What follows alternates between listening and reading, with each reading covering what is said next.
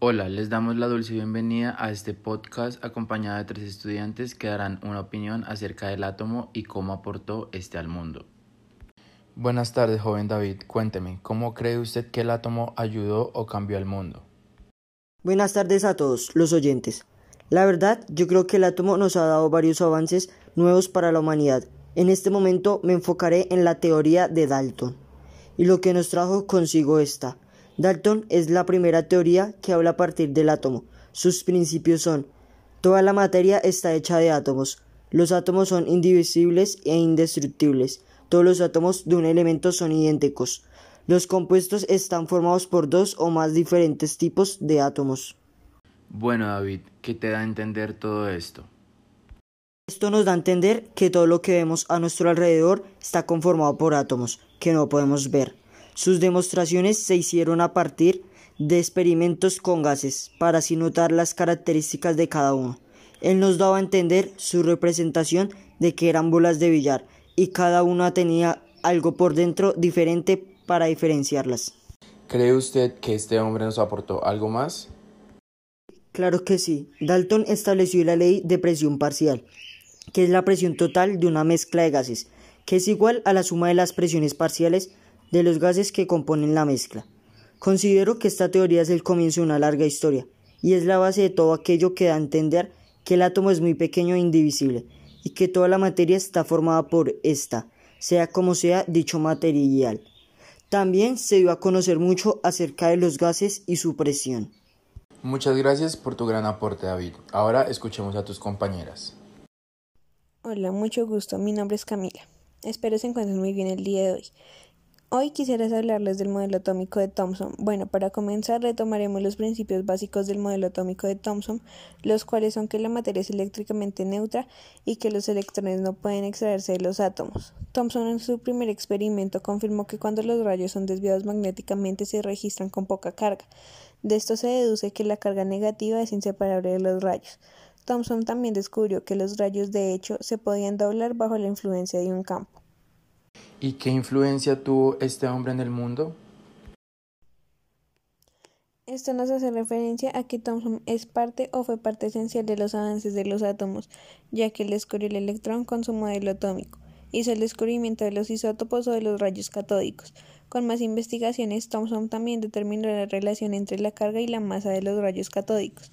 Vio que la relación carga-masa era más de un millar de veces superior a la del ion hidrógeno o sea que las partículas son o muy livianas o muy cargadas. Y con esto doy fin a mi énfasis en Thomson. Gracias. ¿Y tú qué tienes para contarnos, Gabriela? Hola a todos, me alegra mucho que estén escuchando esto. Espero se encuentren muy bien.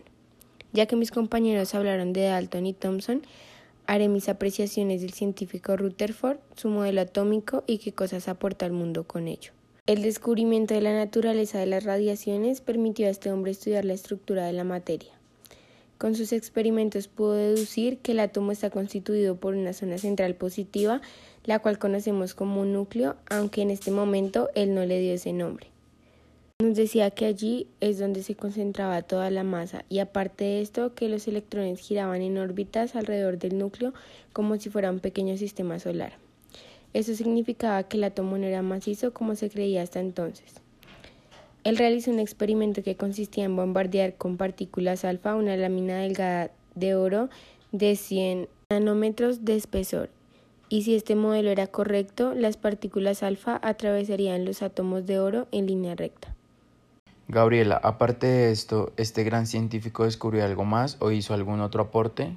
Sí, señor. Rutherford identificó los tres componentes principales de la radiación y los denominó rayos alfa, beta y gamma.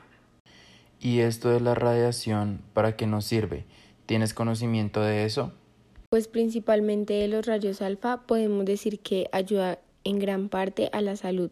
Por ejemplo, los rayos alfa ayudan a la radioterapia ya que emiten una radiación alta para destruir células cancerosas. Esta radiación es utilizada para tratar varias formas de cáncer. También es utilizada como batería para darle potencia a los marcapasos cardíacos. Y si nos salimos un poco del tema de la salud, en algunas ocasiones es usada como energía para las naves espaciales. Los rayos beta sirven para medición y control de calidad. Se utilizan para medir el espesor de las películas de materiales procedentes de las líneas de producción tales como papel y film plástico.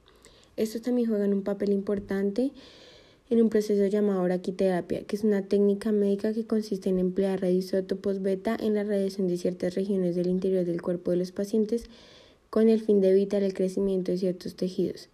Otra de las aplicaciones que se le da a estas partículas es usarlas para verificar el buen estado y resistencia de las costuras en textiles. Y los rayos gamma se utilizan principalmente para matar bacterias e insectos en alimentos como la carne, los huevos, los vegetales, entre otros. Todo esto con el fin de mantener su frescura. Y entre otras de sus aplicaciones están los cosméticos, cremas, gel y polvos, en aquellos casos en que la integridad del producto puede estar comprometida por contaminación microbiana. Son tratados en forma creciente con energía ionizante. Uy, qué bien. Al parecer esto de los rayos alfa, beta y gamma nos sirve para distintas cosas. Qué interesante. ¿Tienen algo más para hablar acerca de este tema? En sí, estos rayos, gracias a Rutherford, dieron un gran avance para la sociedad, porque se dio como el principio de la radiación, y esto también nos da a comprender el uranio, que es una roca muy potente y puede crear una bomba atómica, y esta genera mucha radiación. Gracias. Es correcto, David. Este científico dio muchos aportes al mundo. ¿Desean contarnos algo más de otro científico? Bueno, entonces para finalizar hablaré de Bohr, uno de los últimos científicos que habló acerca del átomo y sus características. Explica que las partículas positivas se encuentran en un volumen pequeño en el centro y los electrones giran alrededor en órbitas que tienen energía y masa determinada. Su experimento consistió en estudiar un átomo de hidrógeno con un protón y electrón, analizando los espectros de absorción y emisión, calentando el átomo para que diera luz. Esta teoría fue el complemento de la teoría de Rutherford. Esto nos da un gran avance tanto en el conocimiento de los espectros emitidos y cómo se da a entender el espectro emitido y la radiación que estos permiten, aunque este modelo no tuvo mucha creencia porque está un poco incompleto. Muchas gracias por darnos a entender un poco más sobre la historia del átomo y cómo este nos ha ayudado día tras día. Que tengan un buen día. Gracias por su atención. Gracias, espero les haya gustado y hayan aprendido un poco más. Gracias por prestarnos atención. Que tengan un feliz día.